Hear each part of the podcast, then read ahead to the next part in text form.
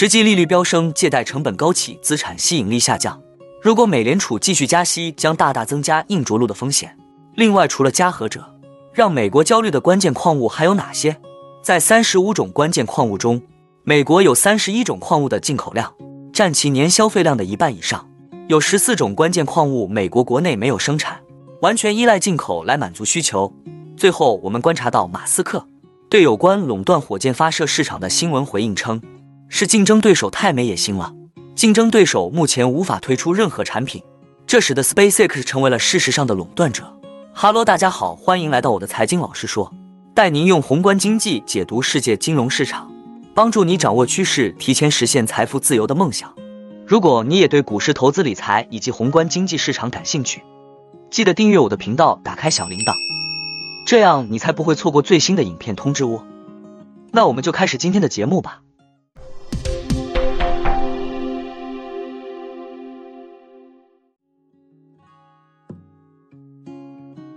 本周五爆冷的非农数据，并未浇灭投资者对加息的恐慌。超出预期的工资涨幅让许多投资者定价美联储七月加息基本板上钉钉。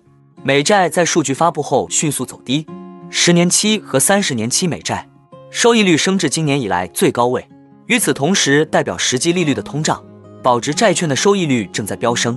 经通胀调整的十年期基准美债名义收益率周五升至百分之一点八二。为二零零九年以来的最高水平。实际利率通常代表实体经济的真实投资收益及企业的真实融资成本，对微观主体行为、金融资源配置及资产定价有重要影响，受到政策制定者及市场参与者的广泛关注。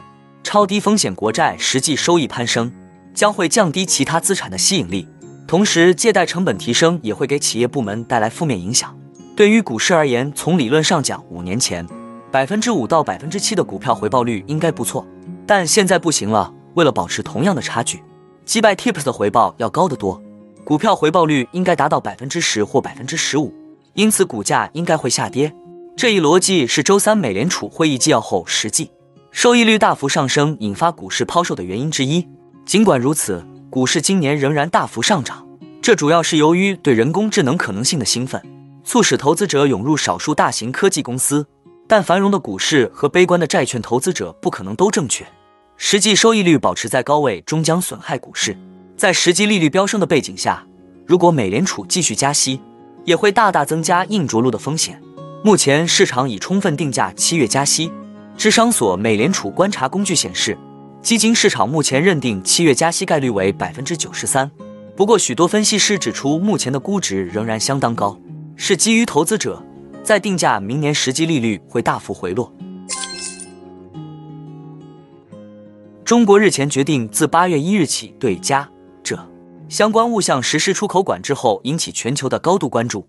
美国商务部发言人五日表示，美国坚决反对中国宣布对生产半导体和其他电子产品所需的关键金属加和者实施出口管制，并宣称美国将与盟友和合作伙伴协商解决这一问题。不少外媒注意到，加和者一直位于美国地质调查局近年公布的关键矿物清单中。那么这份清单还包括哪些让美国纠结的关键矿物呢？除了外界熟悉的稀土元素外，美国还有大量关键矿物需要进口，且供应链难以控制。报道称，针对俄乌冲突爆发后的全球供应链波动，让美国担心的还有中国控制的大量关键矿物及制品。报道举例称，T 矿处在美国关键矿物储备的第一线，T 对国防工业供应链至关重要，它被用于生产从穿甲、炸药到核武器以及夜视镜等各种军事装备，在半导体和电动汽车领域同样离不开 T。美国地质调查局二零二零年的报告承认，如今美国国内没有 T 矿，世界上百分之五十一点八八的 T 储量在中国百分之十九点一二，在俄罗斯。现在中国是最大的开采和精炼 T 生产国。也是美国的主要进口来源国。美国政府认为，关键矿物清单清楚地显示了美国在关键矿物资源供应链方面的脆弱性。为此，美国也提出了多种解决思路，但受生产工艺和技术难度等因素限制，短期内都难见效果和储量等方面的劣势。美国开始通过国际合作促进对矿物的开采和加工。二零二二年六月，美国与澳大利亚、加拿大、芬兰、法国、德国、日本、韩国、瑞典。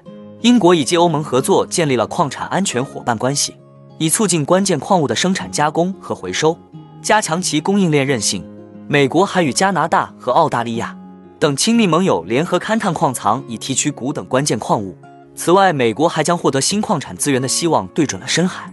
美联社称，深海海底蕴藏着大量多金属结合、海底硫化物矿床以及从岩石中剥离的钴结合。这些结合与沈积物多含有镍、稀土、钴等材料，它们正是目前半导体、电池技术等最需要的关键矿产。美国地质调查局的数据显示，在太平洋克拉里恩、克利珀顿断裂带蕴藏着2.74亿吨镍，而已知陆地镍储量为9500万吨。海底蕴藏着四千四百万吨钴，而陆地上仅有七百五十万吨钴。也有多家美国矿业公司对于开采这些海底矿产表示出浓厚兴趣，但外界担心这类活动可能造成海底环境破坏。马斯克对有关垄断火箭发射市场的新闻回应称：“是竞争对手太没野心了。SpaceX 的使命是让生命多行星化。”七月七日，据追踪太空活动的。天体物理学家汇编的发射数据，二零二二年在美国发射场地的客户飞行任务中，有百分之六十六由 SpaceX 的火箭提供动力。今年前六个月的这一比例则为百分之八十八。这反映出 SpaceX 已经在火箭发射领域拥有事实上垄断地位，包括运送宇航员、发射卫星等。他们的飞行速度是竞争对手无法比拟的，而且价格更低。此外，向心火箭过渡的一些竞争对手正逐步淘汰。现有火箭联合发射联盟六月用一枚 Delta IV Heavy 火箭发射了一颗政府卫星，这将是其倒数第二次使用该运载工具。当地时间七月五日，Arianespace 的 Ariane 五火箭最后一次执行发射任务。据《华尔街日报》报道，前空军太空作战军官 John House 表示，竞争对手目前无法推出任何产品，这使得 SpaceX 成为了事实上的垄断者。对此，马斯克周五在推特上回应这篇新闻报道称。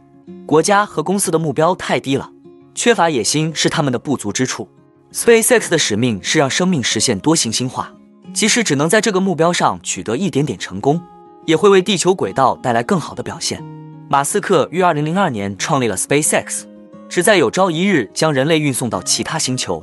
从那以后，SpaceX 通过积极测试和改进运载火箭，从而逐步奠定了在火箭发射业务方面的垄断地位。SpaceX 也是唯一一家向国际空间站运送美国宇航局宇航员的公司。几年前，SpaceX 开始处理美国的国家安全航天飞行，结束了日俄此前对该领域的垄断。在政府的优先考虑和商业卫星运营商的推动下，关于 SpaceX 的发射需求一直在增加。马斯克三月在推特上表示，如果没有严重的发射异常，SpaceX 今年将把地球百分之八十的有效载荷送入轨道。这还不包括星舰飞船，看来马斯克伟业还在进行中。那我们今天的节目就先分享到这里。你也喜欢用宏观经济看全球投资的机会吗？如果你也喜欢这样的内容，记得帮我点赞以及订阅分享，YouTube 的大数据就会再推荐类似的影片给你哦。那我们下一支影片见了，拜拜。